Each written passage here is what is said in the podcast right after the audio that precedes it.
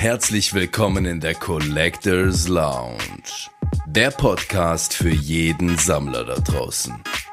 Wir haben legendäre Gäste mit heißen Themen in entspannter Umgebung. Hebt die Beine in die Höhe für euren Host, Davis TV.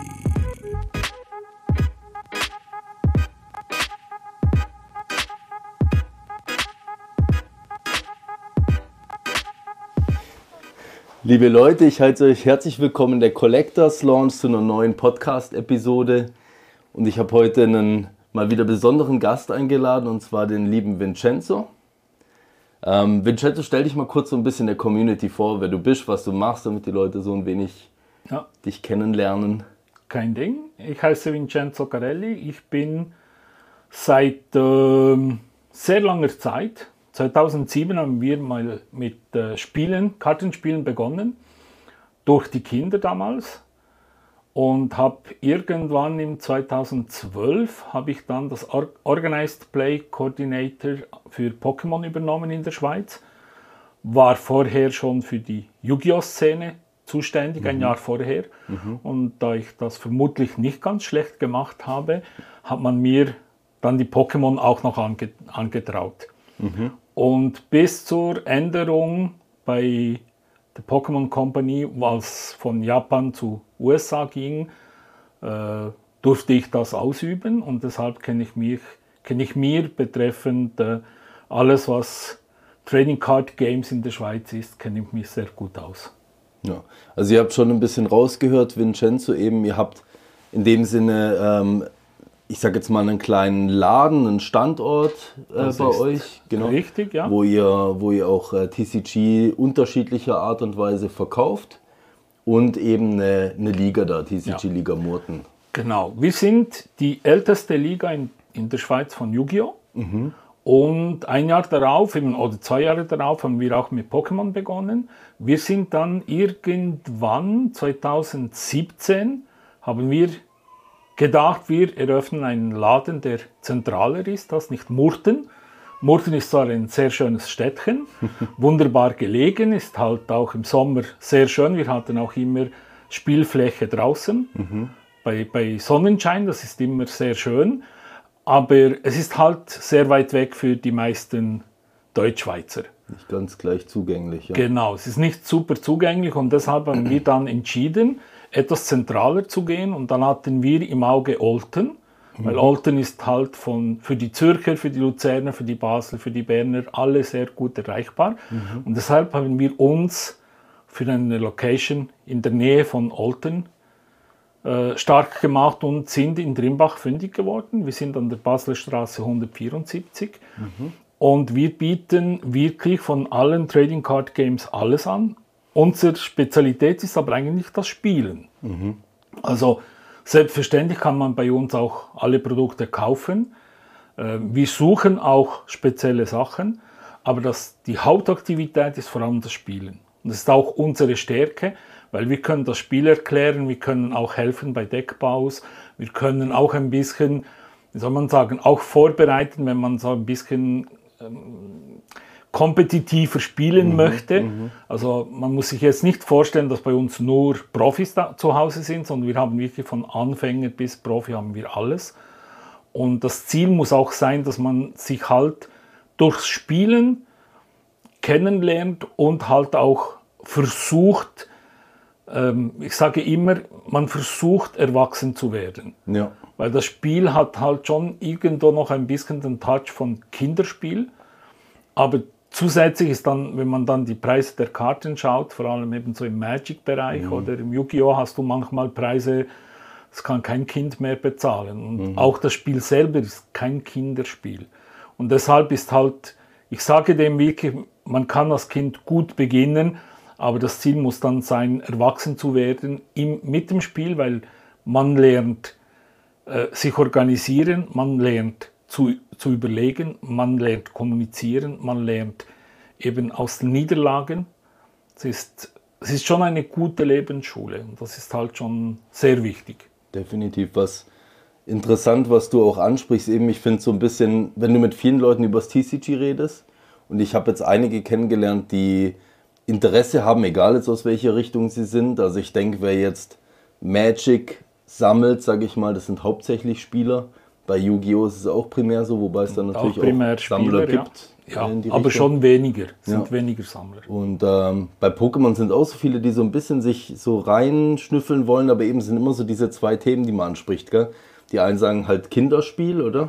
Und die anderen sagen, so wenn sie so mal ein bisschen das Auge drauf werfen und dann auf einmal so merken, oh Gott, was sind da für Mechaniken alles drunter, was muss man alles bedenken bei so einem Deckbau ja. einfach, dass sie dann eigentlich schon abschalten und sagen, das ist mir viel zu kompliziert, ja. mich da so tief reinzudenken. Dabei ist eigentlich, wenn man wenn es ehrlich sagt, Pokémon ist das einfachste dieser drei Spiele. Mhm. Es gibt von der, von der Spielmechanik her ist ein Faktor ist sehr entscheidend. Beim Pokémon spielst du deinen Zug und dann den Gegner erst. Mhm. Also dein Gegner kann praktisch nicht mitspielen. Nicht interagieren. Er interagiert nicht mit dir und deshalb hast du halt auch so die gute Möglichkeit, einfach deinen Spielzug zu überlegen und einfach mal durchzuführen. Es ist relativ einfach, man lernt es sehr schnell, aber dann Kompetition daraus zu machen, ist dann doch schon komplexer. Mhm.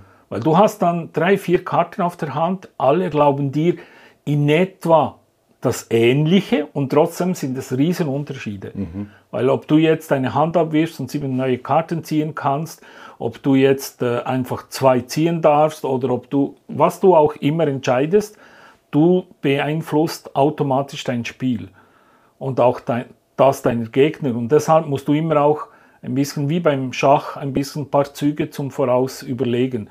Und das ist halt, wie soll man sagen, ich benutze immer den gleichen Spruch. Federer ist auch nicht über Nacht zum, zum Weltmeister im Tennis mhm. geworden. Mhm. Also du musst trainieren, du musst üben und du musst dich halt mit den guten Spielen auch, auch austauschen können. Und eben, was sehr wichtig ist, du musst aus deinen Niederlagen lernen. Das ja. ist das Wichtigste und das vergessen viele Leute. Das ist wirklich etwas, was, was entscheidend ist. Das ja. macht dann, ob du mehr Talent brauchst oder halt mehr Glück brauchst. Und das ist äh, schon noch entscheidend. Und das Coole ist ja, wir haben ja überall Starterdecks eigentlich. Ja. So ein bisschen unterschätzt, glaube ich, noch beim Pokémon interessiert es irgendwie die wenigsten, glaube ich, teilweise diese Starterdecks. Aber mit den Decks kann man ja teilweise schon super gut ja. auch kompetitiv spielen. Oder wenn sie die ehemaligen Weltmeister-Decks. Das beste ähm, Beispiel, sorry, wenn ich dich ja, gleich unterbreche, sicher. aber das beste Beispiel ist jetzt gerade rausgekommen. Das ist der Mew VMAX Deck. Mhm. Du kannst dir für 40 Franken kannst du dir so ein Deck kaufen ähm, und du bist schon metatauglich. Mhm. Du spielst schon ein Deck, der im Meta mit dabei ist. Mhm. Und bei allen Spielen, egal welches das du nimmst, wie Magic, Pokémon oder Yu-Gi-Oh!, ähm, es gibt immer genügend Varianten, die es erlauben, auch mit wenig Geld mitzuhalten. Du wirst vermutlich mit nur einem Starterdeck kein Weltmeister, aber das ist ein guter Anfang. Mhm. Und von dort aus kannst du dann aufbauen. Wir sagen immer, bei den Pokémon-Spielen sagen wir immer, sie sollen jetzt mal mit einem Draft beginnen, dann lernen sie schon mal die Spielmechaniken kennen, sie lernen auch die Karten lesen, das ist sehr wichtig, weil eben Lesen ist entscheidend bei den Spielkarten. Und wenn du dann beim, beim Deckbau wird dir immer geholfen. Das Schöne in der Community der, der TCG ist halt auch, so wie zu sagen, vor allem beim Pokémon-Spielen, ist wirklich eine Familie. Mhm. Also ich kenne jetzt durch die Jahre, habe ich so viele Leute kennengelernt. Ich kannte kleine Kinder, die sind heute irgendwo fast CEO von einer Firma und so weiter. Und das ist halt schon sehr spannend. Und wenn du mit diesen Leuten dann groß wirst, eben sie werden erwachsen, aber du lernst auch noch dazu. Und das Schöne ist halt auch, dass man, wie soll man sagen, eben das ist wie, wie dann wirklich ein, ich gehöre dazu. Ich bin nicht nur ein Spieler. Mhm. Das ist beim Magic und Yu-Gi-Oh! Sorry, wenn ich immer diesen Vergleich mache, ist halt für die Community, um verständlich zu machen. Dort ist mehr Kompetition und dort kann es schon sein, dass du, wie soll man sagen, wörtlich misshandelt wirst. Also das kann schon passieren, dass du dann irgendwann als freilos abgestempelt wirst. Und bei Pokémon nicht. Ein Pokémon ist eher noch so dieses familiäre. Man versucht dem Neuling eher zu helfen. bei uns sowieso, weil wir sind eben ein Spieltreff und dieses Spieltreff ist eben ein bisschen unser Leben, den Leuten zu helfen, aber auch unsere normale Spieler, die helfen den anderen. Mhm. Beim Pokémon ist es nicht nur in unserem Spieltreff, sondern in der ganzen Community ist es so. Man hat es wirklich sehr viel, dass man einander hilft. Also wenn man dann irgendwelche Karten braucht, wo, wo eigentlich zu den Staples gehört und die kannst du auf, auf jeder äh, Plattform irgendwo für 15 äh, Cent kaufen, die Spieler, die schenken die dann weiter, weil die haben eh genügend davon. Und mhm. ihnen ist es wichtiger, dass du dazulernst, damit dass du das nächste Mal eben nicht so schwach bist. Man will, dass du auch stärker wirst. Ich also, denke, der Unterschied ist wahrscheinlich auch so ein bisschen eben, wie du sagst, einerseits so dieses Kompetitive, gell, und bei Pokémon ist dann wahrscheinlich eher noch so, dass du sagst, hey, wir wollen möglichst viele Leute halt auch reinholen, damit das so noch ein bisschen mehr an Bekanntheit wahrscheinlich gewinnt genau. und es eben auch einfach Leute spielen, ja. Turniere es mehr gibt oder halt einfach nur so Spaß. Also wir hatten das Glück, durch den Covid haben wir ein, ein Boom erlebt im, im Pokémon-Spiel, dass viele Sammler, weil wir sagten immer, bei Magic und Yu-Gi-Oh! sind 20% Sammler, 80% Spieler. Mhm. Klar sind diese 80% Spieler auch teilweise Sammler, aber rein Sammler gibt es nur 20. Beim Pokémon war das umgekehrt. Wir hatten immer 20% Spieler, 80% Sammler. Mhm. Und jetzt dank dem Covid haben sich sehr viele Leute ein bisschen die Sache ein bisschen genauer angeschaut. Es haben viele begonnen zu spielen und gefunden, ja, aber das ist doch cool, das ist ein cooles Spiel. Und eben, wenn man, je mehr, dass man sich dann damit beschäftigt, sieht man, dass doch hinten dran doch relativ viel zusammenhängt. Und das mhm. ist halt schon sehr schön. Das hat die Community hat das gebraucht. Es ist schade für diejenigen, die mit dem Covid äh, negative Assimilation haben, aber eben für die Community war es richtig gut, weil man hat dann sich schon ein bisschen mehr auseinandergesetzt und viele beginnen jetzt eben entweder mit Draft oder mit Pre-Release, ich erkläre es dann später mhm, noch ein bisschen mhm. genauer, was das ist, haben dann so begonnen und, und gesagt, ja, eigentlich stimmt schon, weil ich kann dann die Karten behalten und habe ja schon Karten für meine Sammlung. Also es kostet mir nichts mitzuspielen und so kann ich das Spiel kennenlernen. Du hast einen Mehrwert aus dem Bulk, von dem wir genau, reden. Richtig, ja. Mhm. Ganz genau. Und trotzdem kannst du mit viel Glück kannst du auch eine super alternative Mew-Karte ziehen und das ist halt dann immer so noch etwas für, die, für den Plausch. Auf jeden Fall. Ja. Ich, ich war ja schon ein paar Mal bei euch in im Laden gewesen, oder? Und ich habe auch schon so gesehen von den Leuten, die dort waren, oder natürlich viele aktiv gespielt. Viele auch so ein bisschen über Apps oder sowas dann auch äh, gezockt gehabt. Ja. Wie steht so dein Verhältnis zu dem Ganzen, eben online, ähm, TCG-Spielen oder auf der App? Also ich spiele online, spiele ich grundsätzlich nur noch Pokémon und ein bisschen Magic, mhm. weil für mich ist das Online-Spielen ist trotzdem nicht ganz das Reale. Ja. Weil das Schöne am realen Spielen ist auch ein bisschen Pokerface. Ist auch ein bisschen mit dem Gegner zu spielen, ein bisschen zu schauen, wo kann ich, wo, wo kann ich ihn in eine, in eine Sackgasse bringen, wo kann ich ihn an die Wand drücken, wie man so schön sagt. Mhm. Das kannst du im Online nicht. Dafür ist das Schöne im Online halt, dass eben gerade beim Pokémon hast du kein Chat oder ich war früher war ich auch ein LOL-Spieler und ich kann dir sagen, das ging nicht immer lustig. Als League of Legends bin ich ja ganz genau. tief drin gewesen. Ja. Genau, und deshalb eben, und sobald dass du da ein bisschen Kindsköpfe dabei hattest, das war gar nicht mehr lustig zu spielen. Mhm. Und beim Pokémon, so wie auch bei Arena von Magic, finde ich, die zwei sind wirklich sehr gut gemacht. Mhm. Und dort kann man wirklich auch gratis relativ lange mitspielen. Das ist halt schon sehr gut. Und klar, wenn man dann ein bisschen äh, Boxen geöffnet hat, sieht man diese Codes und dann ist der Weg zum Online-Spielen relativ kurz, aber du hast den Austausch nicht. Mhm. Und eben du, du hast zwar gesehen, warum das du verloren hast, aber du kannst sie dann nicht austauschen mit dem Gegner. Mhm. Wo habe ich meinen Fehler gemacht? Wo hast du jetzt entschieden, deine Strategie vielleicht geändert? Und warum, wieso, was hast du genau gemacht? Und, und dann lernst du nicht dazu. Aber zum Üben ist das super. Mhm. Habt ihr ich auch schon mal Online-Turnier gemacht oder so? Haben wir auch. Ähm, bei uns ist es eben ein bisschen, wie soll man sagen, unsere Community ist eher für, für, dafür, zum, zum äh, Offline zu spielen. Mhm. Also es ist wirklich viel besser, sich auszutauschen, ein bisschen zu sehen, auch natürlich eben Karten tauschen, ein bisschen eben dein Deck zeigen, wo kann ich es noch besser machen, was sollte ich bedenken, äh, was ist das neue Meta, weil alle drei Monate kommen ja ein neues Set heraus mhm. und dann heißt es auch wieder anpassen, was ist jetzt neu. Oder vor, vor äh, drei Monaten hat niemand ein Lugia-Deck gespielt und jetzt auf einmal ist das das meistgespielte Deck. Mhm. Und deshalb muss man halt auch immer wieder sich selber überprüfen, auch seine Spielstrategien überprüfen. Das Schöne ist, bei Pokémon kannst du ein Typ Deck kannst du immer zwei Jahre spielen. Weil wir haben zwei Formate. Wir haben das Standardformat und das ist, das rotiert jetzt immer nach zwei Jahren rotiert alles raus. Mit den Buchstaben und genau mit den Buchstaben. Genau. Im, Im, Moment ist ja äh, ab D bis F ist ja spielbar. Mhm. Neu kommt jetzt dann G raus und wenn G rauskommt, wird den D raus äh. Und das heißt schon wieder eben Deck überprüfen, mhm. schauen, was kann ich nicht mehr spielen und was wäre ein valabler Ersatz. Und was kommt dafür im G neu raus, wo ich unbedingt einbauen muss oder wo ich bedenken muss. Mhm. Und da so tust du ein bisschen, ich sage ich sag immer, dein Deck ist wie ein Formel 1 Auto.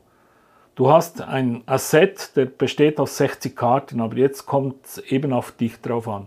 Wie baue ich mein Deck so aus, dass ich immer die richtigen oder die guten Karten am meisten ziehen kann. Mhm. Weil das, das, Schöne ist ja dank zum Beispiel Flottball. Ich weiß nicht, ob unsere Community alle wissen, was ein Flottball ist. Aber ich denke ein paar mittlerweile schon, ja. Und eben, Flottball heißt auch, du hast halt auch einen neuen Zugriff auf die vier Basis-Pokémon, die du am liebsten spielen mhm, möchtest. Mhm. Also wenn du jetzt, also mach ein kleines Beispiel, wir spielen jetzt ein Lugia-Deck, dann hast du Zugriff auf vier Lugia, weil du sie ziehen kannst, aber dank dem Flottball kannst du dann schon acht. Mit acht Karten kannst du eins in der Hand haben. Mhm. Und so baust du eigentlich dein Deck. Was brauche ich am meisten? Was brauche ich am schnellsten? Und wie komme ich am schnellsten zu meiner, zu meiner Top-Karten? Mhm, mhm. Weil eben 4 aus 60 ist schon mathematisch gesagt, wie häufig und dann 8 aus 60 ist schon größer. Und wenn ich das noch vergrößern kann, dass ich am Schluss vielleicht sogar 15 Varianten habe, bis ich meine Luke auf der Hand habe, dann ist die Wahrscheinlichkeit 1 zu 4, dass ich die im richtigen Moment auf der Hand habe. Mhm. Und das ist halt schon sehr wichtig und das macht halt den Deckbau aus. Und wie ich vorhin gesagt habe, wir haben so mehrere verschiedene Spielarten. Es gibt Formate. Die, das eine ist Standard, das andere ist Expanded und dann gibt es noch Legendary. Mhm. Legendary dürftest du dann alle Karten spielen, auch sogar eben, wenn du sie hättest, auch noch sogar ein Alpha oder so, ein Klurak aus dem Alpha-Set. So. Du überlegst dir hunderttausend Mal, ob du die wirklich spielen möchtest, aber das dürftest du. Und beim Expanded sind es meistens immer Maximum zwei Jahre. Mhm. Eben zurückdenkend, eben mit diesen Buchstaben, neu mit diesen Buchstaben. Und vorher waren es halt Set. Äh, zum Beispiel bis äh, XY Ultra Prisma durfte man spielen und dann ab einem bestimmten Moment erst danach zum Beispiel und so weiter. Und das gibt dir ein bisschen die Möglichkeit, wie soll man sagen, deine Investition auch zu rechtfertigen, weil du mhm. spielst sie dann nicht nur einen Monat. Du kannst die dein Deck kannst du dann schon effektiv zwei Jahre spielen. Vielleicht ist es dann nicht unbedingt gerade das top aktuelle Meta, aber du kannst immer noch mithalten. Ja. Und eben durch die Geschichten von Stärken, Schwächen und so weiter kannst du eben auch viele Leute im Pokémon spielen halt nicht kompetitiv, sondern dort viel mehr der Spaß im Vordergrund. Und halt eben, dann sagt man, ah, ich spiele gerne Rayquaza oder mein Lieblings-Pokémon ist Gengar. Meins zum Beispiel ist mhm. Gengar.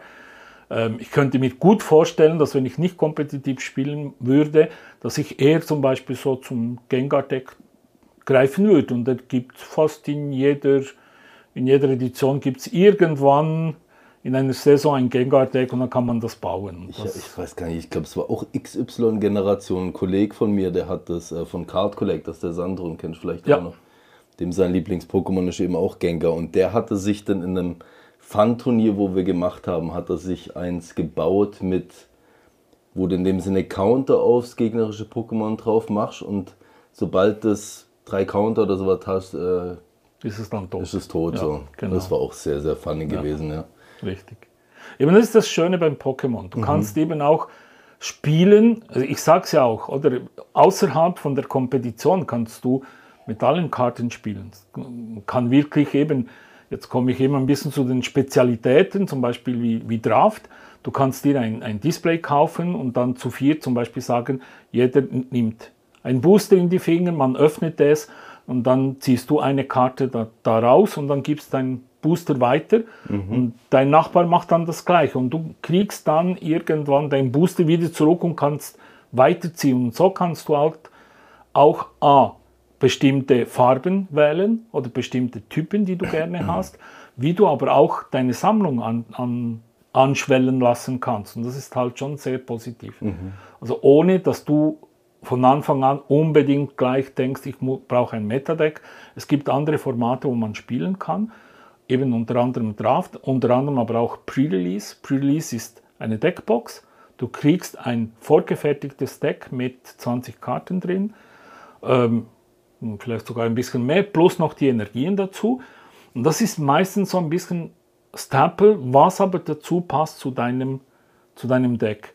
Also pro Set, wo rauskommt, äh, wie zum Beispiel jetzt beim äh, Sturmwinde, ähm, gibt es immer acht verschiedene Varianten. Die Boss, Boss-Pokémon sind nur vier, aber die, sind so, die Decks sind so gebaut, dass du mit so, sie arbeiten mit Blöcke und du kannst halt zum Beispiel ein, ein Deck haben, wo auf ein Pokémon spielt und dann hast du aber eigentlich das passende Putzle dazu ist dann aber etwas anderes. und dein Kollege, ja, zum Beispiel, und eben de, den Kollege nebenan hat das gleiche Basis-Pokémon als, als äh, Monster bekommen, aber dafür dann einen anderen Block. Und somit ist das Spielen dann schon wiederum anders. Du kriegst in diesem Paket dann aber auch noch vier Booster. Also den Spaß zum Öffnen bleibt bestehen. Und du kannst dann mit diesen vier Boostern kannst du dein Deck noch einmal überarbeiten. Wenn zum Beispiel eben ein Wie dabei war oder, oder vielleicht sogar Glück hat, hast und Wie und Wie-Star hast, dann kannst du dein Deck komplett umbauen. Und das Schöne ist eben, dort übst du Deck bauen, dort übst du Spielen und am Schluss gehört alles dir und du hast 30 Franken Teilnahmegebühr bezahlt, du hast vier Booster gekriegt plus ein Deck, plus eine Deckbox, plus eine Promokarte, die dann meistens selber noch sehr viel wert ist, wie zum Beispiel Vivid Voltage mit dem Glurak. Ja. Der war sehr teuer am Schluss, oder? Nur weil dort noch der Name unten auf der Karte stand. Ähm, das sind dann halt so ein bisschen Bonus, die Pokémon entscheidet zum Geben, damit das die Leute beginnen zu spielen. Weil die Idee ist wirklich ein bisschen, die, die Community ein bisschen anzufixen. Zu sagen, so, kommt, spielt ein bisschen mit uns, weil eben es ist schön zum Sammeln, aber gleichzeitig kannst du auch gut damit spielen. Ja. Das ist halt schon positiv. Gibt es Pre-Release-Turniere von allen TCGs? Es gibt von allen TCGs, also zumindest alle, die mir bekannt sind, Ja. gibt es. Und das ist meistens immer kurz, bevor das, das Set rauskommt. Also das Schöne daraus ist auch noch, du hast noch ein bisschen Informationsvorsprung gegenüber den anderen. Weil das Schöne bei, bei Pokémon ist das zwei Wochen bevor das, das Set rauskommt. Bei Yu-Gi-Oh! ist es das Wochenende vorher, bei Magic ist es auch nur das Wochenende vorher. Und bei Magic und Yu-Gi-Oh! ist auch so, dass man am Pre-Release-Wochenende gleich auch noch das Display kaufen kann. Das kann man leider bei, Po- bei Pokémon nicht, aber bei Pokémon kriegst du, wenn du dort mitspielst, also jetzt zum, zumindest bei uns ist es so, dass du für die 30 Franken, die du dort ausgibst, kriegst du am Schluss, wenn du fertig gespielt hast, hast noch drei Booster oben drauf. Also man rechne. Ja? 7 mal 6 kommst du schon auf über. Geschenkt. Ja. Ja, genau. Und deshalb ist halt eben, das Ziel ist schon, dass man der Community zeigen kann, spielt mit, weil es ist spannend. Es ist ein cooles Spiel, komm, verbring ein bisschen deine Zeit mit uns und das ist das Beste. Was ist bei euch so das Hauptspiel, wo ihr spielt? Ist eher noch Yu-Gi-Oh! oder? Also bei uns ist es nicht anders als auf der Welt, weil das Yu-Gi-Oh! ist das meistgespielte Spiel. Ähm, Das sagen, sagen zumindest die Statistiken. Bei uns ist es auch so, wir kommen auch eher von dieser Welt. Aber eben, alles andere hat sich jetzt auch ergeben mit der Zeit. Also wir haben auch ein paar Spieler, die, die eben lieber Magic Commander spielen. Dann gibt es Leute, die haben jetzt mit One Piece begonnen. Ist übrigens auch ein sehr schönes äh, TCG. Mhm. Kann ich auch nur empfehlen. Und eben das, das Ziel ist ja wirklich, egal welches Spiel du spielen möchtest, also das Ziel muss sein, versuch es mal und komm und spiel mal mit uns. Ohne, mhm. ohne Du musst nicht immer, weiß Gott, was alles ausgeben. Es ist klar, wenn, wenn man sich, äh, weiß nicht, das Ziel setzt, ich will unbedingt Weltmeister werden, sollte man sich schon ein bisschen lange damit beschäftigen, aber das braucht es nicht. Also es gibt schon verschiedene Level, wo man dann einsetzen kann, sagt, so, jetzt muss ich meine Flughöhe finden, wie viel Zeit will ich überhaupt investieren, was will ich genau erreichen, was ist dann effektiv mein, mein meine Lust dahinter oder mhm. meine, meine Leidenschaft. Du hast ja dann wahrscheinlich schon ein paar Leute auch so begleitet, wo eben so das Kompetitive mit reingegangen ist. Also ich weiß ja, dass ihr auch nach Deutschland und so schon ja. äh, eben auf Turniere ja. gegangen seid und so weiter. Was denkst du, wenn, jetzt, wenn ich jetzt zu dir heute sage, ich will Weltmeister in Yu-Gi-Oh! werden, wie viel Zeit denkst du bräuchte, also ich meine, Kannst du nicht sagen, oder? Aber das kannst Zeit, du nicht, du, weil würde ich investieren müssen, so als Privatperson, dass ja. man sagt, du musst die und die Zeit auf jeden Fall mal investieren, dass du stetig besser wärst, sage ja. ich, sag ich jetzt mal. Reinkommen ins Spiel ist relativ schnell. Mhm. Und wie ich vorhin gesagt habe, Pokémon ist viel schneller als die anderen Spiele, weil durch die Nicht-Interaktion während dem Spielzug hast du schon mal einen großen Teil schon weg. Mhm. Oder weil beim Magic musst du aufpassen, wie viel Mana hat er noch, was könnte er jetzt noch bringen. Mhm. Kann ich meinen Spielzug fertig spielen oder muss ich ein bisschen schauen gehen? Oder muss ich da ein bisschen ausloten gehen, wie man so schön sagt. Und bei Yu-Gi-Oh! ist genau das gleiche. Bei Pokémon ist der Vorteil eben, ich spiele meinen Zug und dann bin ich viel schneller im Spiel rein. Dann kompetitiv wirklich erfolgreich zu sein, muss ich üben. Und das ist wirklich nur die Frage, wie viel Zeit und wie viel Talent hast du. Du kannst das Talent mit, mit der Zeit gerne auch ein bisschen ausmachen. Also es gibt Leute, die haben Erfolg beim Spielen, auch wenn sie nicht unbedingt talentiert sind. Mhm. Du kannst dann mit Übung, kannst du das auch ein bisschen wettmachen. Dann gibt es aber Leute, die können dir genau sagen, welche Karte jetzt wo liegt und was du genau in der Hand hast.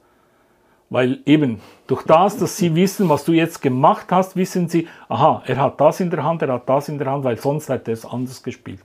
Und für solche Züge braucht es schon ein bisschen sehr viel Erfahrung. Mhm. Aber du kannst äh, eben relativ schnell kommst du rein. Also wir haben fast jedes Wochenende irgendwann mal einen Anfänger dabei und dann erklären wir ihm das Spiel und die beginnen und dann ich kann jetzt erklären, mein erstes Turnier war in Murten bei 32 Teilnehmern und ich wurde letzter. Und das zweite Turnier wurde ich zweitletzter. Ich hatte damals ein sechsjähriger Spieler, der hat dann schon länger gespielt, der kannte alle Karten auswendig. Und es war so ein bisschen eine lustige Geschichte. Er hatte mir zum Beispiel sein Deck nicht gegeben zum Abheben mhm. und hatte Exodia auf die Hand. So, okay. Da lernt man auch daraus und eben das, das Wochenende darauf habe ich ihn dann geschlagen, weil ich halt auch ein bisschen cleverer geworden bin. So, ja, stopp, stopp, stopp. Du kannst deine Karten jetzt nicht einfach so präparieren, sondern ich mische jetzt ein Deck, dann hat er keine Chance gehabt, natürlich. Und da war ich, wurde ich zweitletzt. Also es braucht ein paar Turniere, bis du wirklich reinkommst. Aber dann erfolgreich kannst du relativ schnell sein. Mhm. Es kommt immer wirklich darauf an, wie gut, dass du dich auch damit auseinandersetzt. Aber eben dank YouTube, dank äh, solche, solche Filmen und so kannst du sehr viele Sachen sehen, wie, wie man es spielt, wie man Karten spielt. Aber eben dazulernen musst du schon selber.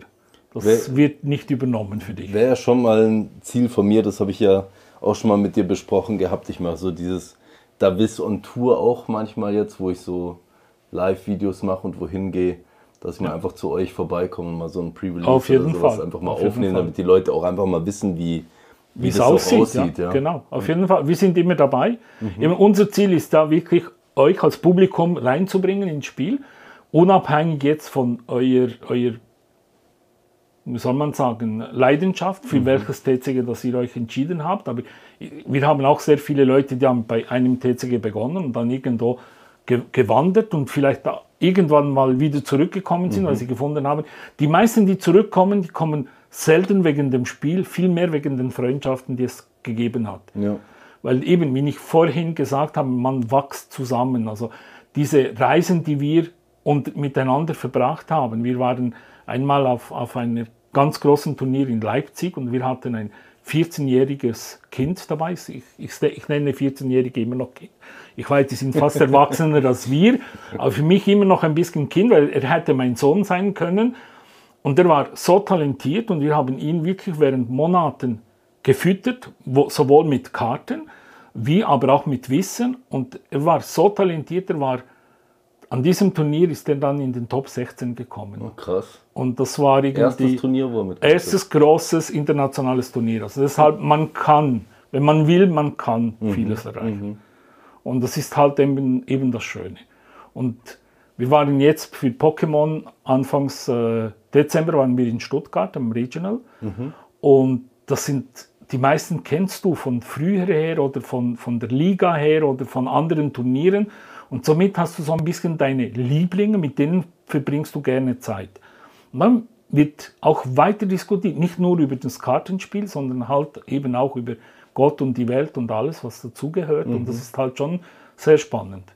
Deshalb eben, auf der einen Seite haben wir unsere Spieltreff in Drimbach. Es gibt dann noch weitere Ligen in der Schweiz. Wir sind nicht die einzigen zum Glück, weil sonst würde das nicht lange gut gehen. Und dann gibt es aber dann auch so eben so Sonderevents oder Sonderveranstaltungen, wenn man ein bisschen im Deutsch bleiben möchte. Und gibt dann noch Regionals, Internationals und so weiter. Je nach Spiel gibt es dann eben Europameisterschaften oder Weltmeisterschaften. Jetzt bei Pokémon ist das eine Weltmeisterschaft. Die findet immer im August statt, immer irgendwo abwechselnd in einem anderen Kontinent. Das haben sie von Yu-Gi-Oh! übernommen, weil die machen immer einen, einen Wechsel zwischen Europa, Amerika und Asien. Und dieses Jahr findet die Weltmeisterschaft von Pokémon findet in Yokohama statt. Und man braucht so Championship Points, die machen, dass du dich dafür qualifizieren willst. Zurzeit kannst du die nur bei internationalen Turnieren spielen. Deshalb eben auch wieder durch das Covid gibt es verschiedene Länder, die immer noch nicht voll durchspielen dürfen. Und deshalb gibt es halt auf nationaler Ebene nur ganz wenige Turniere. Da müssen halt die Ligen, so wie wir, müssen halt ein bisschen erfinderisch sein. Wir machen pro Monat zwei Turniere, eins immer am Samstag, eins immer am Sonntag. Äh, Wir sind auch an verschiedenen Spielmessen, so wie jetzt die Unicon im Februar oder eben die Card Show in, in Solothurn. Und dort bieten wir auch wieder so Turniere an, wo man halt einfach sich vorbereiten kann. Das Ziel ist eben diese, dein Talent in dir ein bisschen zu wecken, ein bisschen zu schauen, wäre es etwas, wo du die Leidenschaft reinbringen kannst. Und hättest du auch Freude daran, weil die Haupt, das Hauptziel muss sein, dass du Freude hast, weil ohne Freude kannst du noch so siegreich sein, das macht, das macht nichts. Da- Funktioniert nirgendwo im Leben. Nee, eigentlich, eben. Das ist wie wenn du gegen, äh, als Real Madrid gegen Liechtenstein spielen müsst, oder gegen Vaduz, sorry, nicht gegen die Nationalmannschaft, aber gegen Vaduz spielen musst und dann hast du sieben Penalties oder so, weil eben die anderen nicht nachkommen oder so. Nichts gegen die Mannschaft, die ich jetzt benannt habe oder so. Aber es ist einfach so, das ist, äh, dann hast du auch keinen Spaß mehr. Und der Spaß muss bleiben, sonst hast du verloren. Das geht nicht. Ich mache mal so ein bisschen einen, einen Schritt zurück, weil ich das mit dem Spaß eine, äh, einen coolen Aufhänger finde. Du hast vorhin ganz am Anfang gesagt, dass du eigentlich so in dieses Thema Trading Cards und so weiter durch deine Kinder gekommen bist. Genau. So, da würde ich gerne mal so ein bisschen was dazu hören, was so dieser, also dieser ausschlaggebende Punkt war. Und dann, was dich auch dazu nachher gebracht hat, den Schritt zu machen, dass man eine Liga aufmacht, dass man einen, einen Store dazu noch irgendwie aufmacht. Ja. Also eigentlich war es ganz einfach. Meine Kinder kamen mit diesem Spiel nach Hause. Ich muss vorausschicken, ich war damals am Scheiden. Und wie es halt bei vielen Vätern und Müttern ist halt, Zahnkapfel sind immer die Kinder. Und irgendwann habe ich ein bisschen als Schlaumeier gedacht, ich könnte ja die Kinder dazu bringen, dass sie doch kompetitiv spielen könnten. Weil Zufall war auch, mein, als ich einmal die Kinder bei mir hatte, war gerade ein Pre-Release von Yu-Gi-Oh! Und dann sagten die Kinder, da, wir würden gerne hingehen. Und ich so, ja, aber wir haben nur alle zwei Wochenende Zeit für uns. Also zuerst war ich ein bisschen, äh, ah, scheiße, warum, wieso? Und jetzt wollt ihr noch für euch spielen gehen und war und dann waren eben auch wieder irgendwo 30 Spieler und Dario war, das ist mein älterer Sohn, der heute vor allem Pokémon spielt. Der war dann, der wurde Dritter bei so einem Pre-Release, wo du fünf Booster kriegst und du musstest dein Deck bauen. Und da hatten wir das Gefühl, aha, der ist talentiert. Also 1 plus 1, die Mutter wollte dann nicht sie begleiten zum Spielen. Also kommt Schlaumeier Vincenzo ins Spiel und er sagt, ja, ich begleite sie sehr gerne. So hatte ich ein bisschen die Chance, sie wenigstens fast jeden Sonntag zu sehen. Zumindest ein bisschen mit ihnen ein bisschen zu spielen. Weil ich sagte mir auch, ich, ich hatte vorher halt viel mehr so Schach gespielt und äh, ich habe auch American Football gespielt. Ich war früher auch Fußballspieler. Sieht man mir jetzt halt nicht mehr an, aber ich habe immer auch noch zum, zum Körperlichen habe immer noch etwas gesucht, wo man halt den Kopf brauchen muss. Und deshalb eben auch ein bisschen Schach. Und dann habe ich gesagt, ja, aber ich kenne mich mit Schach aus, das werde ich die, diese Kartenspiele auch kennenlernen. so bin ich reingerutscht. Und dann kam eben als Erwachsener in so einem Spiel, der ein sehr guter Verwalter ist. Und dann kam ziemlich schnell die Frage, möchtest du nicht Schiedsrichter werden, also ein Judge werden? Möchtest du nicht Organisator werden? Möchtest du eben nicht gleich das Organized Play übernehmen für die ganze Schweiz und und und. Und so sind wir ein bisschen reingewachsen. Und irgendwann, als Elia, mein zweiter Sohn, aus der Schule kam und aus der Lehre kam und gleichzeitig keine, keine Stelle fand sofort, weil als Kaufmann gab es so eine Zeit, die man, man suchte dich nicht unbedingt und dann hat, hat er mir gesagt, ja, aber ich würde gerne etwas aus meinem Hobby machen. Und so kam die Idee, ja, wir könnten doch nicht nur unseren Spieltreff in Murten haben, sondern können gerade ein, einen Shop daraus machen, wo du eigentlich deine Passion ausleben kannst. Und so kam dann der CG Liga Murten nach Trimbach. Und irgendwann mit dem Covid haben wir dann Murten aufgegeben, weil es nicht mehr ging, von, von Zeit her, von, von äh, Location her, weil die Location wurde uns dann gekündigt wegen dem Covid. Sie wollten dann alles umbauen, dann war, wäre es so teuer geworden wie, wie Trimbach, aber wir hätten es nur am Sonntag genutzt, also wäre nicht aufgegangen. Und deshalb äh, kommt dann den wirtschaftlichen Teil dazu und ja, die wenigsten können sagen, ich habe aus meinem Hobby meinen Beruf gemacht, also jetzt nicht ich, aber Elia. Und das ist halt schon, so bin ich reingekommen. Und äh, es ist schon schön, dass man die Leidenschaft ausleben kann. Das ist schon sehr nützlich. Voll cool, weil Ja. eben, das ist jetzt nicht nur ein, eine kleine Geschichtsreise gewesen, sondern auch ein bisschen Erziehungstipps. Weil ich Genau. finde, das ist, was vielen Eltern so ein bisschen fehlt. Eben, du sagst es auch so, dieser erste Gedanke war so, scheiße, jetzt sind die Kinder bei mir am Wochenende und ich kann die Zeit in dem Sinne nicht die mit ihm verbringen, wie ich das möchte, oder? Ja. Und äh, dann hast du einen Spieß umgedreht und hast eigentlich gesagt, okay, nee, ich gebe mich den Hobbys hin, die sie, die sie haben und Ja. versuche damit reinzugehen und äh, hast so dann eigentlich Zeit mit den Und Kindern. das ist, gewonnen, ne? ja, und das ist halt auch, wie soll man sagen, es ist auch, auch sehr speziell, weil gleichzeitig es gab sehr viele Neider, andere Kinder eben, die auch mitgespielt haben. Die hatten dann eben dieses, dieses Verhältnis zu den Eltern nicht. Äh, respektive eben weder Mama noch Papa wollte sich mit dem Spiel auseinandersetzen. Und gleichzeitig ist halt auch eben, kommt dann die Komponente ähm, Erziehung rein, wie du sagst. Eben, du hast dann auf einmal die Kinder auf deiner Seite und du kannst sagen, hey, wo willst du hin am Wochenende? Du möchtest gerne an dieses Turnier. äh, hast du die Hausaufgaben gemacht? Wie sieht dein Zimmer aus? Weil wir sind zum Beispiel jetzt eine Familie, die, die sehr viele Sprachen spricht. Also ich selber bin viersprachig und meine beiden Kinder sind auch mindestens viersprachig, da ist sogar fünfsprachig. Und das Ziel war auch, ihnen beizubringen, ihr müsst das lernen. Und gerade Elia wollte zum Beispiel außer Schweizerdeutsch und Deutsch nichts lernen. Und dann sind wir international spielen gegangen, also ein paar Mal auf Lausanne. Zuerst nur national, eben auf Lausanne zum Beispiel. wo man halt Französisch spricht und dann aber auf einmal ein bisschen international. Dann bist du auf einmal auf einem großen Event in Milano oder in Paris oder, oder in Dortmund oder halt in, in Amsterdam und dann wird dann anders gesprochen.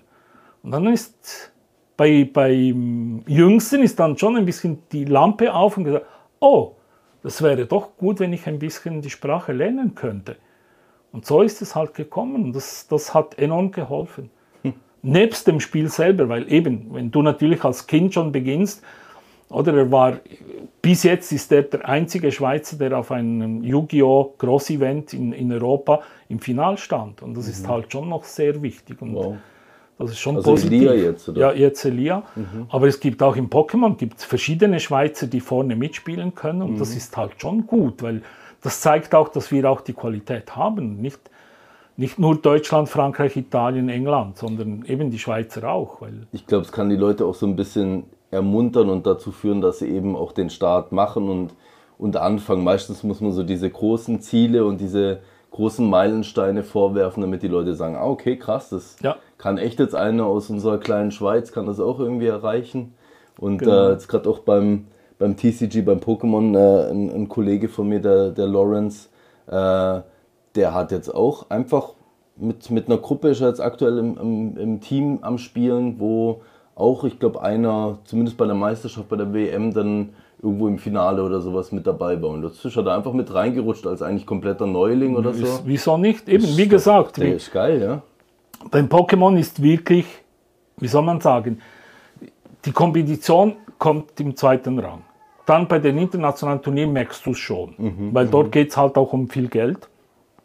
Und, ähm, aber innerhalb von, von der Gruppe, von der Community ist es schon eher eine familiäre Beziehung. Mhm. Ich kenne Leute, die haben, die, die, haben eben 2007 mit mir irgendwo begonnen zu spielen, die spielen noch heute immer noch. Mhm. Und das ist halt schon etwas, was, was dann bindet und du weißt halt genau, aha, das haben wir alles schon zusammen erlebt. Wir waren irgendwo zusammen essen, wir haben irgendwo mal ein, ein, einem Gloschar irgendwie ein, ein, eine Flasche Wein geschenkt oder wir haben äh, das erlebt oder wir haben dieses erlebt oder irgendetwas. Oder? Und das sind so Sachen, die dann machen, dass eben die Community wachsen. Mhm. Und ich sagte vorhin, dass viel Geld im Spiel ist und das ist gerade bei den internationalen Turnieren. Wir spielen, wie gesagt, eben die Weltmeisterschaft ist dann der Höhepunkt, aber vorher hat es schon noch ein paar Stufen und es gibt eine Art Europameisterschaft, also es gibt auf jedem Kontinent oder Region, wie man sagen möchte, weil es gibt eine in Südamerika, eine in Nordamerika, eine in Ozeanien, eine in Europa, gibt so international ein Turnier, mhm. immer pro Saison. Dort kriegt der Sieger 10.000 Dollar. Mhm. Also das macht natürlich dann schon Lust auf mehr. Mhm. Und wenn du dort natürlich immer vorne mit dabei bist, dann erwartet man auch, dass du dann gewisse Moves und gewisse Decks spielst. Und dann ist man natürlich auch interessiert, ja, was hat er jetzt schon wieder geändert? Er war doch gerade vor zwei Monaten, war er an einem anderen Turnier, da hat er so gespielt. Was hat er jetzt geändert? Mhm. Und weshalb? Wo hat er das Spiel anders gesehen? Und wieso hat er jetzt gerade diese Karte ge gewählt und nicht eine andere? Mhm. Und das sind dann halt schon äh, entscheidende Moves und die können dann schnell ins Geld gehen, weil ja, wenn du erfolgreich mitspielen möchtest, dann hast du schon gute Chancen. Mhm. Äh, ich finde es immer so beeindruckend, wenn du jemanden zuguckst oder so. Jetzt haben wir eben, wie du gesagt hast, die Möglichkeit über YouTube oder so Leuten zuzugucken, die da wirklich tief drin sind. Wie schnell Leute, die, die das wirklich gut kennen und auch wahrscheinlich eben das Talent haben, sich Karten oder neue Sets angucken und sagen, boah, die wird meta relevant, boah, das ist eine super starke Spielkarte.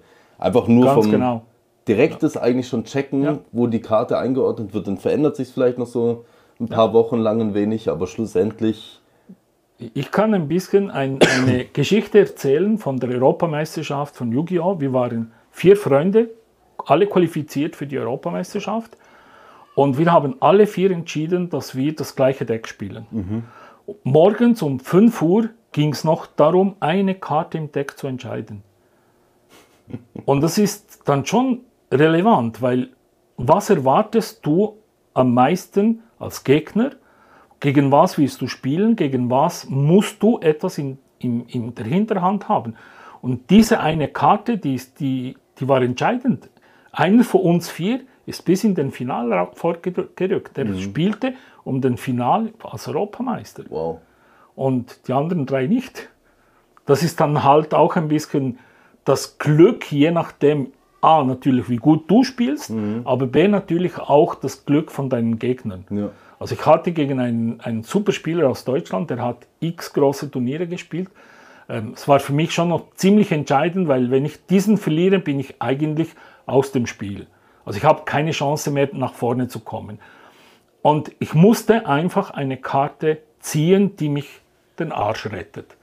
Und ich habe drei Züge lang diese Karte nicht gezogen. Und dann habe ich halt verloren, wegen ganz wenig, aber es war halt entscheidend. Und dann ist es halt so. Das ist immer noch immer ein Kartenspiel, was halt am Schluss trotzdem auch noch ein bisschen mit Glück zu tun hat. Du kannst noch so gut vorbereitet gehen. Es gibt immer noch den Faktor Glück dabei, was, was ziehe ich für Gegner, was habe ich für einen Meta als Gegner, was habe ich für Karten auf der Hand und das entscheidet halt auch gewisse Spiele. Dann eben die besseren Spieler, die können trotz schlechter Hand trotzdem noch gewinnen. Dann gibt es andere, die, das geht halt nicht, die haben die Erfahrung noch nicht. Das finde ich mega cool, wenn man im Spiel drinnen ist und du kennst so diese gewissen Grundmechaniken und während du spielst, merkst du, was du alles mit dem Deck noch anders machen kannst. Ja. Das finde ich total, das sowas finde ich total crazy. Das, das Lustigste ist eben, wenn du die sieben Karten in der Hand hast, versuchst du eben diese drei, vier Züge wie im Schach vorzuspielen im Kopf. Ja, ja. Und du hast manchmal eine Karte, die erlaubt dir nur eins. Aber in Kombination mit anderen, dann hast du auf einmal gewisse Kombos, die entweder eben jetzt etwas bringen oder halt vielleicht erst später und halt auch abhängig, was dein Gegner spielt. Und deshalb ist eben am Anfang werden ja die Karten gede- gedeckt hingelegt beim Vorbereiten vom Spiel, wenn ich jetzt vom Pokémon bleibe. Und somit hast du, du weißt nicht, was dein Gegner spielt. Wenn du jetzt in einem größeren Turnier bist, dann verfolgst du die besseren Spieler, dann weißt du, ah, der spielt dieses Deck, der spielt dieses Deck, aber beim ersten Spiel kennst du nicht, was dein Gegner spielt. spielt. Und du hast sieben Karten, davon sind vielleicht drei Pokémons. So, und jetzt, welche lege ich nach vorne? Und das musst du schon abwägen. Was könnte mein Vis-a-vis spielen? Was könnte er haben? Welches von diesen drei Pokémons bringen mir jetzt zu Beginn am meisten? Und da gibt es natürlich verschiedene Strategien. Es gibt Strategien, die sagen, ich, es erlaubt mir zum Beispiel irgendwie Call of Family zu machen, dann kann ich zwei, beim Angriff kann ich zwei Pokémon auf die Bank setzen oder ich kann zum Beispiel eine, eine, einen Supporter suchen oder eine Itemkarte suchen oder kann ich direkt schon zum Beispiel eben ihn irgendwo in, ein, in eine Ecke treiben. Wenn zum Beispiel ich eine Karte habe, die sagt, du kannst ein Stadion suchen oder sogar eine Stadionkarte wegnehmen oder und und und. Das sind alles so Karten, die dann dir die Strategie ein bisschen auflegen. Und diese sieben Karten, die du auf der Hand hast, du hast dann verschiedene Strategien. Jetzt kommt eben die Übung, macht dann daraus, was du jetzt machen kannst. Und es gibt so viele Sachen, wo eben dann die besseren Spieler sagen, du, äh, du hättest lieber das gemacht oder hättest lieber das gemacht, weil du hast gesehen, du, war, du warst dann irgendwie out of. Und das sind halt so diese Erfahrungswerte. Und de- deshalb eben vorhin mein Spruch, aus den Niederlagen lernt man. Ja, auf jeden Fall. Ja. Wo bist denn du aktuell so spieltechnisch am meisten drin? Äh, fast nirgends mehr, weil ich arbeite sieben Tage die Woche und deshalb ein bisschen schwierig. Ich spiele alles immer noch sehr gern. Ähm, bei Magic bin ich eher auf Draftseite oder eben online anzutreffen. Bei Pokémon bin ich sowohl im Real Life wie online anzutreffen, aber eben immer ein bisschen zu Unzeiten. Also ich bin derjenige, der morgens um 4 Uhr noch wach ist und dann aber um 6 Uhr schon wieder auf die Beine. Und ähm, turniermäßig habe ich jetzt eher Pokémon und Yu-Gi-Oh! wieder angefangen zu spielen. Ich liebe die alten Formate von Yu-Gi-Oh! als ich wirklich noch aktiv gespielt habe, so eben so Gold oder Edison Format, das liebe ich. Bei Pokémon liebe ich alles, was jetzt Standard ist. Ich spiele sehr gern Draft, weil dort kannst du eben deine Fähigkeiten zum Deckbauen schon recht ausnutzen. Klar, wenn du natürlich die Goldkarte ziehst, natürlich hast du immer Freude, aber rein vom, vom Set her weißt du ziemlich schnell, auf was mü mü müsste ich jetzt schauen, welche Karten müsste ich picken. Ähm, es gibt immer wieder so Karten, die dir Sachen erlauben, die halt ziemlich äh, gewinnbringend sein mhm. können. Und die sind halt in einem Draft noch viel wichtiger, weil du hast dann einen Vorteil gegenüber den anderen. Ja, cool. Ich hatte, ähm, wir haben neulich eben auch, so habe ich dir glaube ich vorhin mal erzählt, einen Draft gemacht mit, mit Magic eben dann, wo ich jetzt nach langer Zeit mal wieder eingestiegen bin. Und das ist dann schon auch irgendwie so ein krasser Moment gewesen, eben wie du gesagt hast, dann auch, ich, ich weiß gar nicht, ob wir das jetzt vorhin im Podcast gesprochen haben oder im Gespräch davor, ich glaube es war davor, dass es halt eben so ein Spiel ist, wo du recht schnell nachher auch wieder mit deinem Deck spielen kannst und wieder reinkommst. Ja, genau. Und dass ich da auch schon während dem Draft schon wieder so eben so Verbindungen und sowas gesehen habe und gecheckt habe, ah, okay, das kannst du dann noch machen, ja. die wird sich dazu eignen, die pickst jetzt mal raus. Das Schöne, als ich vorhin gesagt habe, du wirst erwachsen, mhm. das ist wie das Velofahren. Mhm. Du verlernst es nie. Du kannst dein Velo zehn Jahre auf die Seite tun, dann nimmst du es wieder nach vorne, weil du es jetzt gerade brauchst. Es ist ein Notfall, du musst unbedingt Milch holen mhm. gehen oder mhm. irgendetwas. Du kannst es immer noch. Mhm. Das ist beim Kartenspiel genau gleich. Du kannst dich wieder hinsetzen, ein paar Karten anschauen, eben draften und dann kommen auf einmal Lieder schon wieder, ah, ah ja, stimmt, das geht ja auch. Ah, das, oh, ah, das ist die, die spielen sogar noch zusammen. Das ist ja mhm. wunderbar, oder? Mhm, mhm, und das sind halt schon Sachen, die, die, die, verlernt man nie. Und das ist, das, das ist ein Riesenvorteil. Mhm. Du, also man hört da schon raus, dass du sehr passioniert in dem Thema bist. Ja. Hatten Vincenzo auch eine Personal Collection? Ja, was sammelt so ein Vincenzo? Alles. das meiste habe ich natürlich auch gewonnen. Mhm. Wir haben auch in, also ich, ich, ich sage wir, weil ich habe die, die Sammlung mit meinen Kindern begonnen. Und äh, da sind ein paar Schätze dabei, die doch einiges an Wert haben. Mhm. Ich musste extra meine Versicherung anpassen. Okay. Zu einem Zeitpunkt äh, musste ich dann sagen, das muss jetzt rein, weil ja, ich, ich weiß, ich habe ähm, eben mittlerweile kenne ich natürlich Leute auf, aus der ganzen Welt und ein guter Freund von mir, der hat vor uns mit einem Shop begonnen und der war zufälligerweise in Bern für eine Sammlung zu kaufen und der sagte mir, willst du die nicht selber anschauen gehen, weil äh, da habe ich ihm gesagt, du weißt du, die Karten, die er hat, die habe ich auch schon alle. Und dann habe ich ihn und seinen Kollege eingeladen, wenn Sie schon mal in Bern sind, sollen Sie doch rasch bei mir vorbeikommen mhm. und wir essen dann zusammen. Mhm. Dann hat er mir gesagt, was er für die Sammlung bezahlt hat. Dann habe ich gesagt, ja, dann ist meine noch viel mehr wert. Und dann, bevor das, das Essen parat war, haben wir schnell ein paar Ordner von mir durchgeschaut. Und dann hat er gesagt, ja, deine Sammlung ist locker 60.000 bis 80.000 Franken wert. Mhm. Und als er das sagte, war das mir schon, ich, ich wusste schon, dass viel Geld wert ist, aber genau den Betrag habe ich nie. Oder andere Leute für diesen Betrag kaufen Häuser. Mhm. Oder zumindest die Hypothek bezahlen sie damit. Und dann, dann denkst du schon, uh, was passiert, wenn jetzt ein Wasserschaden kommt oder eben irgendetwas Schlimmeres. Und dann, äh, eben da habe ich sofort die Versicherungssumme angepasst mhm. und gesagt, das muss ich separat versichern, weil das wäre nie drin gewesen. Ja.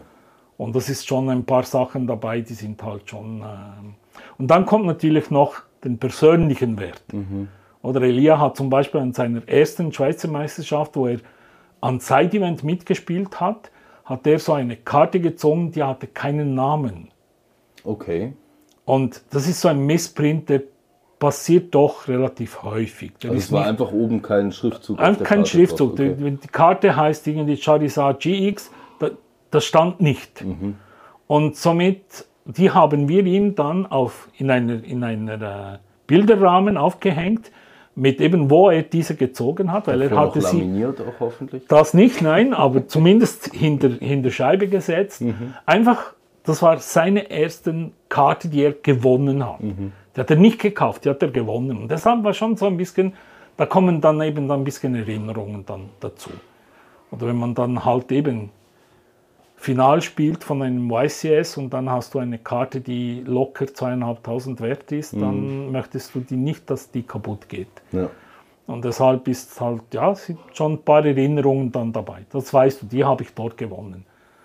Gibt es so eine Karte für dich, wo du sagst so, die habe ich in meiner Sammlung, die hat jetzt auch vielleicht keinen monetären Wert oder sowas, aber die würde ich nie weggeben. Ja, den Jinzo. Ja. Das ist eine Karte im Yu-Gi-Oh! Ich, äh, eben, mein Name ist ja Vincenzo und wir hatten in Murten relativ viele Kinder und die konnten eben den Namen Vincenzo nicht sagen. Und dann sagte jemand mal, aber das tönt wie Jinzo.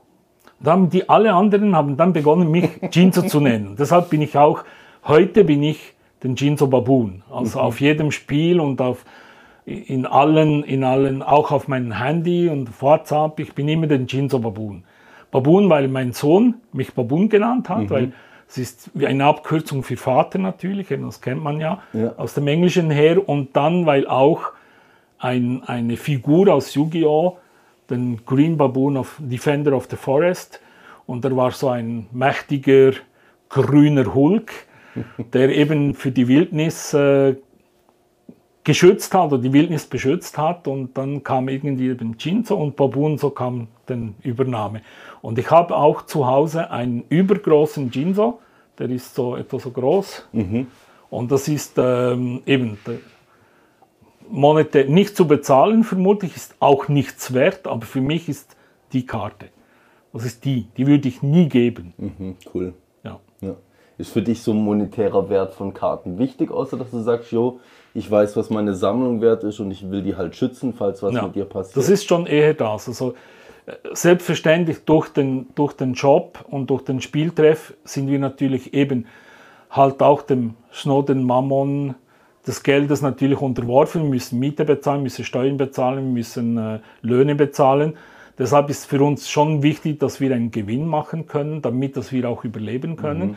Auf der anderen Seite ist das mir persönlich nicht wichtig. Mir war immer wichtiger, eher eben den Kontakt zu den Leuten und eben die Leidenschaft ausüben zu dürfen. Es ist mir nicht wichtig, ob ich jetzt diese Karte für 50 kaufe oder für 60, ist mir eigentlich Schnuppe. Weil wir haben den Vorteil in der Schweiz, dass wir doch ein bisschen mehr Geld verdienen, zum Glück, als nicht Europa. Und somit ist manchmal halt gewisse Sachen nicht ganz so schlimm. Aber ich hatte ein Beispiel in Turin, das war die 125. YCS in Yu-Gi-Oh! Wir waren dort dabei mit ganz vollem Team und da kam ein Italiener zu mir und er sagte mir, er brauche Geld für die Rückreise. Er hatte kein Geld mehr für den, für den Zug.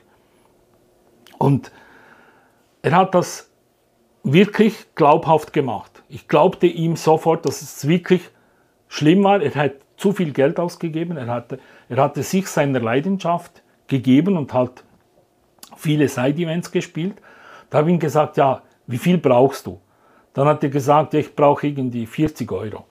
Ich wollte ihm 20 schenken, weil es ist, ja, eben 20 Euro ist für uns ja nicht weiß Gott was. Und er sagte, nein, nein, das will ich nicht. Nimm bitte Karten.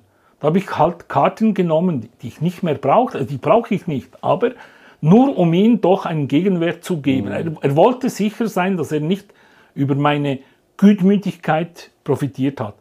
Und am Schluss hatte, hatte er doch, ich habe ihm irgendwie dann am Schluss doch 50 Euro gegeben, er hatte doch ein paar Karten dabei, die ich dann irgendwie entweder selber benutzen konnte oder halt anderen Teammember weitergeben konnte. Und deshalb war es irgendwie eine Win-Win-Situation für beide.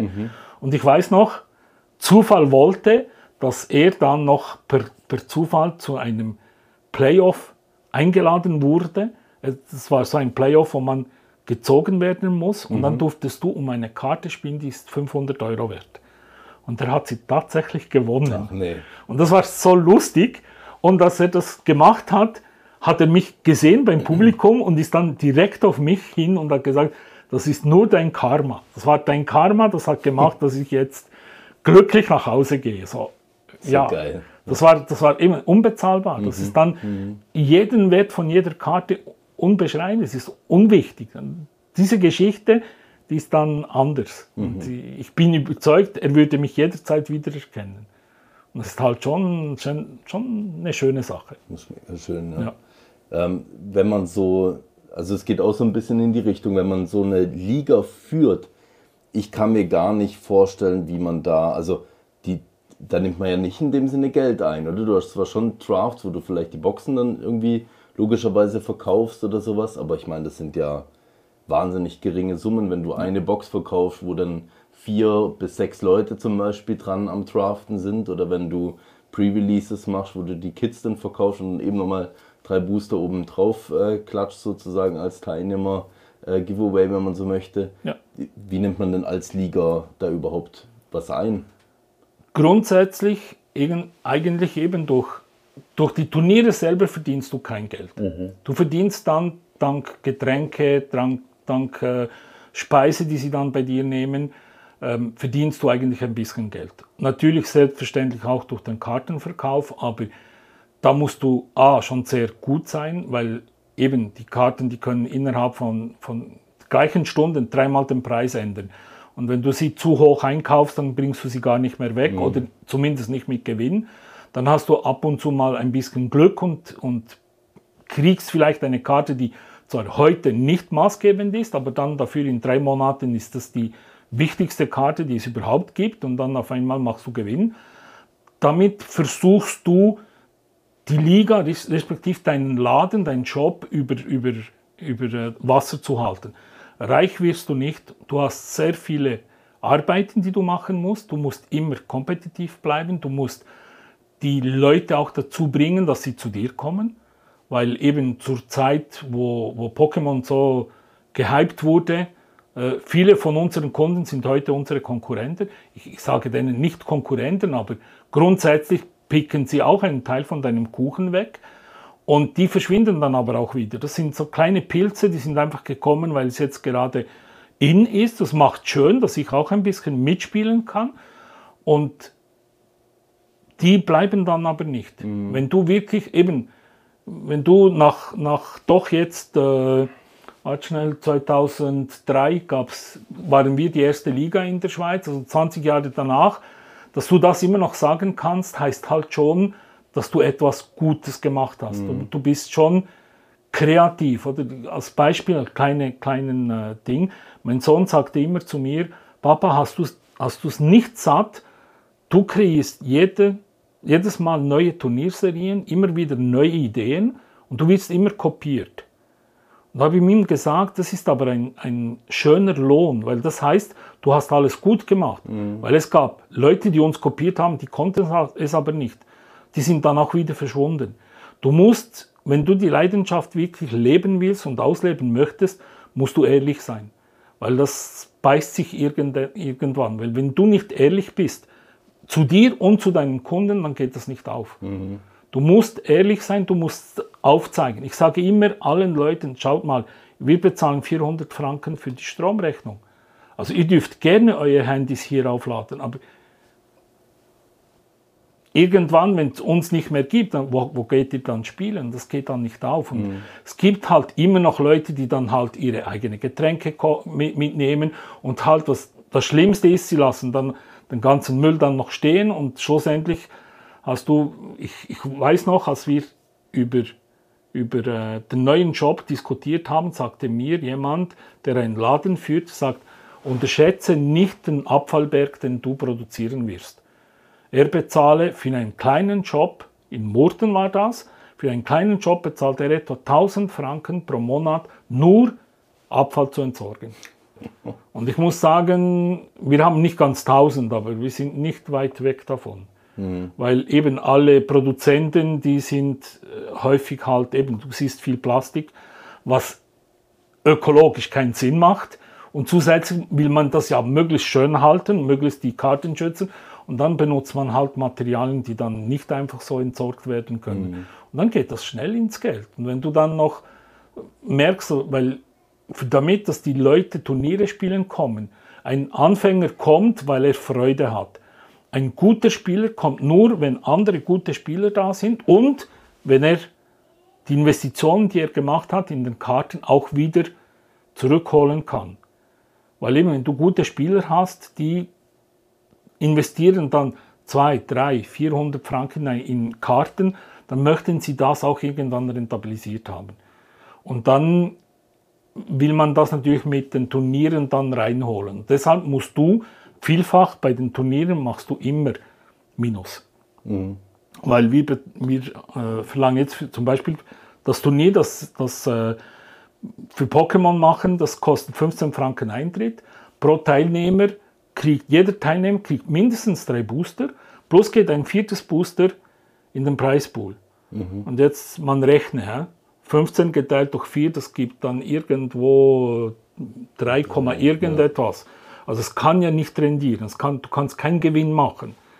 Und wenn man weiß, dass, dass der Einkaufspreis von einem Booster bei 4 Franken liegt, sogar ein bisschen mehr, wenn es Deutsch oder Französisch ist, ähm, dann lohnt es sich nicht. Aber du holst es dann halt mit den anderen Verkäufen, mit Tatsache, dass du die Karten zurückkaufen kannst, die, die sie nicht brauchen, mhm. äh, vielleicht sogar tauschen kannst, Karten, die du hast, die die Leute brauchen, oder dann eben vor allem mit Food und, und äh, Getränk, weil sonst ja, geht es nicht. Mhm. Aber eben, es ist viel Arbeit und das vergessen die Leute. Ich glaube, das ist oftmals so. Gell? Wir hatten es auch neulich mal mit diesen Themen, auch einfach mit der Streamerei jetzt oder sowas. Also jetzt auch mal in einem kleineren Rahmen, oder? Wie viel Zeit du reinsteckst, was du drumherum alles machst, auch bei den Boxbreaks, dass du Toploader kaufst, dass du Sleeves kaufst, dass ich jetzt zum Beispiel Magnetholder oder sowas auch anbiete, wo man so die Hits reinmacht und so. Das, das wissen halt, glaube viele nicht, was da alles mit reinspult. Ja. Und dann ist es auch wichtig, das auch mal anzusprechen, denke ich. Aber jetzt gerade, ja. wenn man so ein einen Shop hat und sowas wie eine Liga anbietet und die Leute das auch nutzen, dass die halt auch wissen, hey, hör zu, ich muss den auch irgendwie unterstützen, damit das halt so aufrechterhalten ja. bleibt, weil eben wenn du nicht mit einer Passion dabei wirst, dann wird es sowieso nicht funktionieren, oder? Genau, das richtig. Ich habe eine kleine Geschichte, gerade bei einer Einzelkarte. Mhm. Die Karte ging auf Card Market ähm, für irgendwie 80 Euro. Und damals war der Eurokurs war bei 1,1. Mhm. Also die 80 Euro wären etwa 88 Franken gewesen. Und es war ein Typ bei uns im Shop, der hat bei uns gespielt, er hat viel profitiert von, von der Fläche, von, unser, äh, von unserem Wissen, von unseren Fähigkeiten und alles. Und er wollte diese Karte kaufen. Und ich sagte ihm, du, ich mache dir einen guten Preis, 85. Aber er hatte den Preis von 80 im Kopf. Da hat er sie nicht gekauft. Mhm. Aber sie war 80 Euro. Und ich habe gesagt, okay, ist gut, ja. Wenn du sie mir für 80 gibst, dann nehme ich sie. Ja, ich gebe sie dir für 80 Euro. Wenn du mir Euro gibst, gebe ich sie dir für 80 Euro. Ja, aber Euro habe ich jetzt nicht. Ja, dann rechne doch mal. Er hat sie tatsächlich nicht gekauft. Ich musste nur lachen, weil, okay, ja, und da sind noch andere Dinge, die mitspielen. Gell? Du kannst ja. den Zustand direkt angucken, was genau. du bei Card Market kannst du nicht. Ja nicht hast. Ja. Ich glaub, das, da hat und jeder schon die Erfahrung gemacht. Genau, oder die Karten dann nicht gekommen ist ja, oder genau. ob sie irgendwo... Versand kommt dann noch dazu. Ja, eben das kommt noch dazu und, mhm. und eben so Sachen, die, die ja, sagen, ja okay, sollen die halt äh, eben glücklich werden damit. Das mhm. ist, ja. Mal was ganz anderes. Ja. Das ist mir vorhin im Sinn gekommen. Ich fand so eine lustige Geschichte. Kannst du dich noch daran erinnern, an die Geschichte, wo ich bei dir war, wo du erzählt hast mit dem Typ, der mit dem Koffer zu euch gekommen ist? Ja. Willst du dir erzählen oder ist das zu weit ausgeholt? Ja, wenn ich keine Namen nenne, äh, wird das, ist das kein Problem. Wir, wir, waren, wir sind ja ziemlich seit Anfang von ähm, Fantasy Basel. Mhm. Ich hoffe, das kennt ihr alle. Und sonst kommt auf jeden Fall hin. Ich mache jetzt ein bisschen Werbung für uns. Wir sind seit der ersten Fantasy-Basis sind wir immer mit einem Spielfläche und mit einem Stand immer dort präsent. Das ist auch, geht auch eben mehr als nur kaufen, sondern wirklich ein bisschen seine, seine Leidenschaft auszuleben. Und es kam jemand uns fragen, ob wir auch komplette Sammlungen kaufen würden. Und er hatte ein Binder dabei mit Pokémons.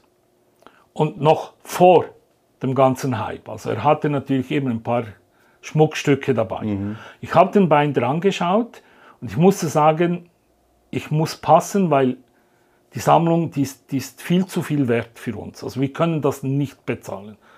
Und weil er sagte mir, bevor dass er den Binder gab, das ist noch eine wichtige Anekdote, er sagte mir, er hätte der Frau versprochen, dass wenn er in Pension ginge, würde er sie mitnehmen für eine Weltreise. Mhm. Und ich so, hallo?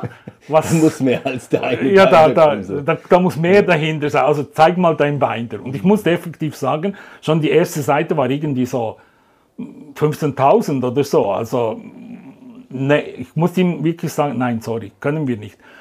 Aber wir suchen dir einen, einen Käufer und dann fanden wir auch, es war ein Sammler aus einem bestimmten Land, den ich jetzt nicht nenne, und der ist tatsächlich die Sammlung anschauen gekommen. Er sagte aber keine Filme, weil meine Idee war, dass wir das eben filmen können, so dass wir eben auch bei diesen Anfängen von YouTube, sorry, von YouTube dabei sind. Mhm. Ähm, könnten wir das filmen und reinstellen und so. Und er sagte, nein, bitte nicht, weil er möchte gerne unerkannt bleiben.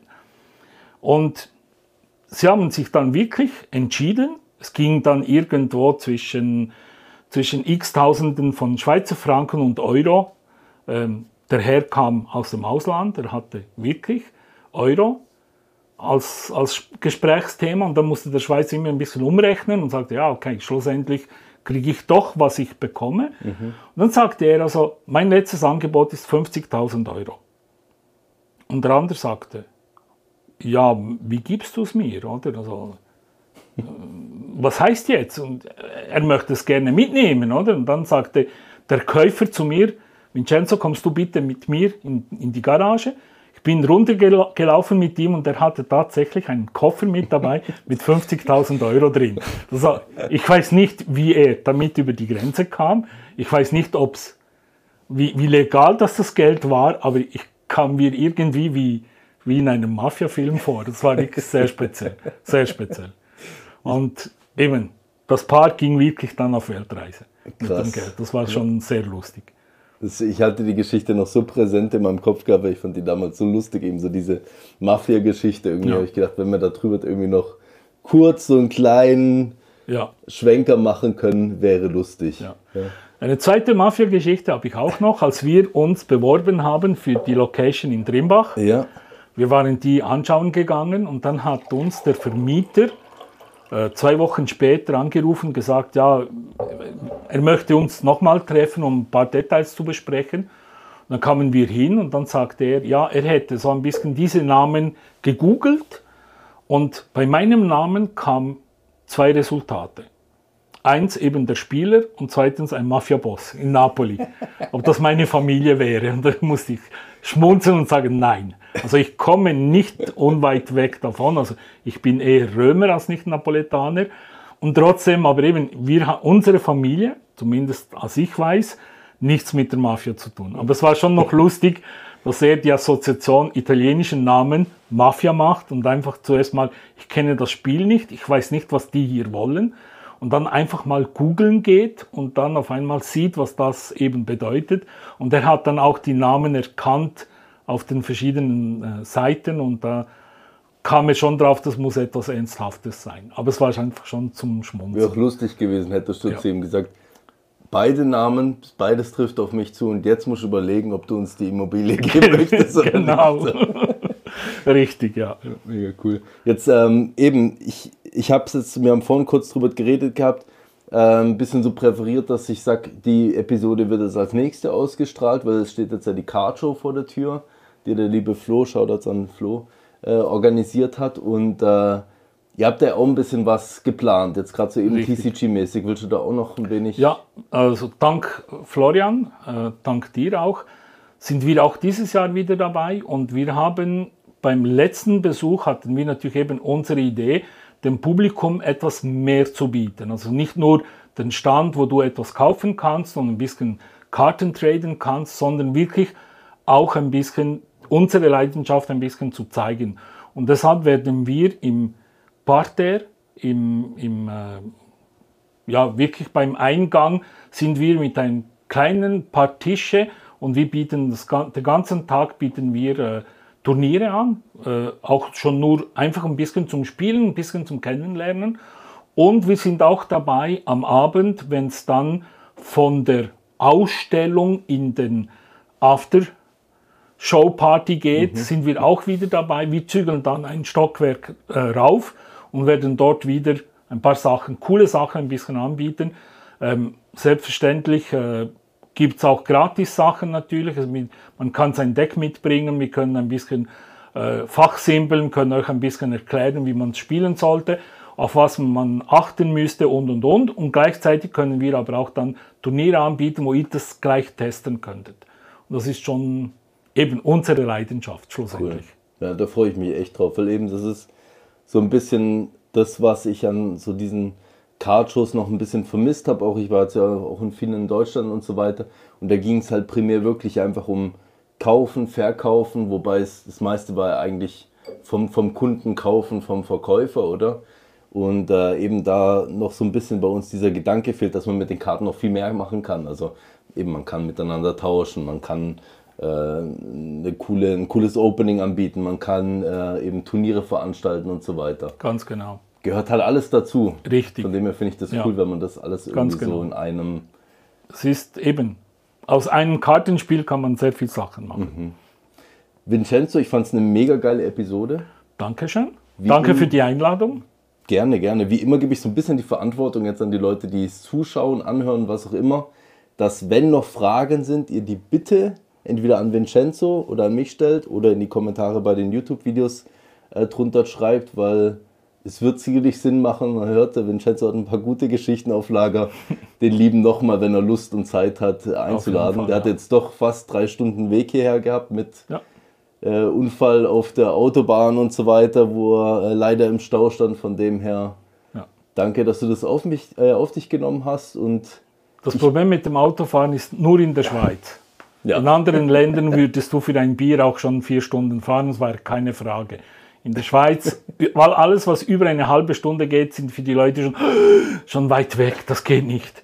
Aber wenn ihr mir direkt anschreiben möchtet, ich weiß nicht, darf ich das sagen? auf jeden Fall. Äh, info äh, at tcgligamurten.ch, das wäre die direkte E-Mail-Adresse. Wenn ihr Fragen habt oder mal einfach spontan vorbeikommen möchtet, einfach ungeniert kommt vorbei. Wir haben genügend Platz.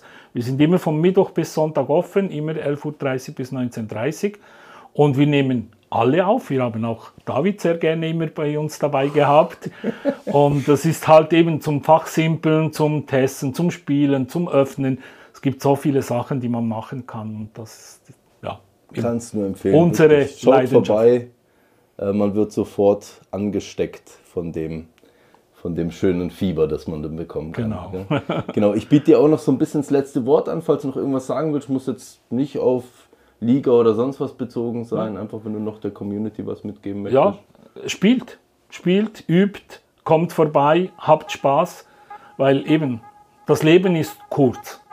Oder wie man immer so schön sagt, es ist die Liebe, was hat das irgendwie mit den Toiletten zu tun? Entweder sind sie besetzt oder verschissen.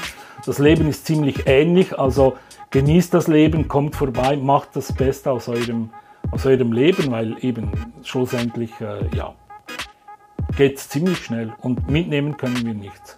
ist noch wichtig. Danke. Danke dir.